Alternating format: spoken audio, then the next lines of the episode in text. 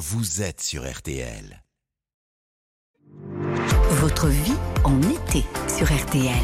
Quand j'ai entendu François Mitterrand refuser de s'engager sur l'existence d'une défense nationale indépendante, j'ai dit à ma femme, François Mitterrand a décidé d'abandonner le programme commun de la gauche, fait les valises, on rentre à Paris. Et nous sommes rentrés à Paris Voilà, et la formule de Georges Marchais en 1980 est restée dans les mémoires. Alors on ne sait pas si Liliane a, a bâclé la valise. Ce qu'on note quand même, c'est qu'à l'époque, euh, c'était à la femme de faire la valise, hein, visiblement. Et surtout, euh, on va nous prendre le temps d'apprendre comment bien faire nos, nos bagages. Bonjour Philomène Martinelli. Bonjour. Merci d'être avec nous, créatrice du site globetrotting.com. Euh, tout d'abord, je me mets quand même à la place de l'auditeur, de nos auditeurs sur RTL, mais d'ailleurs, je suis un peu dans l'eau. On va quand même pas nous apprendre à faire les valises. C'est pas très compliqué.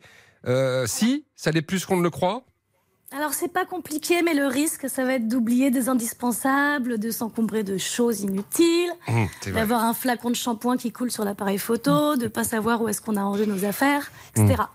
Ça veut dire qu'on on doit euh, y réfléchir avant, préparer plusieurs jours avant euh, la valise, peut-être commencer à, à la faire plusieurs jours avant? Alors, je suis en plein dans le sujet parce que j'ai un train qui part dans deux heures et je n'ai toujours pas fait ma valise. Ah bah alors, Donc, bah, pour moi, l'essentiel, c'est d'avoir une bonne checklist. Une fois qu'on sait ce qu'on va mettre dedans, ensuite le, le reste suit et c'est hyper rapide. Ah Donc d'accord, se faire une bonne liste précise de quoi on a besoin. d'accord. deux, trois jours avant. Et euh, ensuite, les jours qui passent, on a le temps de réfléchir. Est-ce que j'ai mis quelque chose d'inutile sur ma liste? Est-ce qu'il me manque quelque chose d'essentiel, etc. Ah oui, parce qu'on a toujours tendance à, à en prendre trop, euh, surtout. Alors, Bah surtout l'été, euh, on dit oh, je vais quand même prendre une veste, oh, je vais quand même prendre un pull, on sait jamais, les soirées sont fraîches. Et à l'arrivée, ils savent pas. Exactement. Parce qu'on a peur du au cas où. Mmh. On a peur de sortir de notre zone de confort. Donc, euh, on en prend trop et au final, on n'utilise rien. Et on a un sac trop rempli dans lequel on n'a plus la place de mettre quoi que ce soit. Euh, Grosse erreur. Est-ce qu'il faut s'organiser un petit peu, euh, prévoir des petits sacs pour, alors des petits sacs pour les chaussettes, euh, des sacs pour les les, les, les- les vêtements sales, des sacs pour les chaussures, évidemment. c'est ça qu'il faut faire? En fait, ce qu'il faut faire, c'est compartimenter son bagage, c'est-à-dire euh, se munir de d'organiseurs de bagages ou de pochettes ou même de sacs tout simples, dans lesquels on va organiser notre valise comme si on, on avait un, plusieurs tiroirs, comme si c'était notre mini dressing.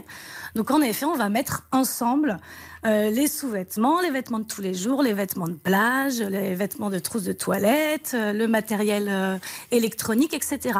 Tout sera identifié, du coup, on aura beaucoup plus de facilité à savoir où sont les choses, où les ranger et à ne pas les oublier au moment du- de la mise en valise. Et dans ces conditions-là, on met beaucoup plus de choses dans sa valise que si, euh, à l'image de certains, mais je vais pas balancer, euh, on met tout en boule et on essaye de fermer la valise en s'asseyant dessus. Alors, ça peut être une technique, c'est ce que je faisais il y a quelques années, mais j'avais tendance à perdre beaucoup de choses, à m'énerver beaucoup parce que je ne savais pas où était quoi. Donc, en effet, plus on va s'organiser, plus on va se faciliter la vie pendant les vacances et pouvoir euh, profiter juste euh, de, de nos vacances sans avoir à se prendre la tête sur le matériel. Euh, qu'est- qu'est- Qu'est-ce qu'on choisit d'ailleurs Une bonne vieille valise ou ce qui est de plus en plus à la mode, les sacs, les sacs à dos? Alors moi personnellement je préfère les sacs à dos pour une raison très simple, c'est qu'on a les mains libres quand on a le sac sur le dos. Donc Mm. on peut euh, bah, tenir la main de nos enfants ou porter euh, un sac euh, pendant le shopping ou quoi que ce soit à l'aéroport. Donc je suis plus adepte du sac à dos et en plus euh, l'avantage c'est qu'on peut avoir un sac bagage cabine qu'on va mettre dans notre sac à dos, qu'on va retirer au moment de, de poser notre sac en soute si on prend l'avion par exemple. Et c'est vrai que voilà, ça nous libère vraiment les mains. C'est hyper, euh, hyper important. Vous, vous avez parlé de la possibilité pour certains, pour les plus chanceux, hein, euh, de, de- prendre l'avion. Euh, les compagnies, chaque compagnie a ses règles pour savoir ce qu'on peut mettre en soute ou pas?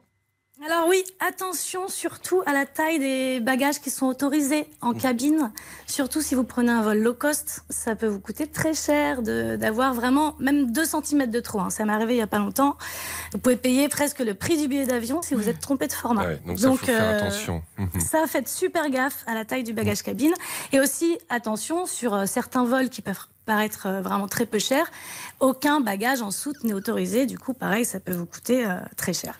Attention, bien sûr, aussi aux objets interdits en cabine, aux objets fragiles et précieux à pas mettre en soute, Hmm. etc. Voilà, les secrets de vacances réussies, ça commence par une bonne valise.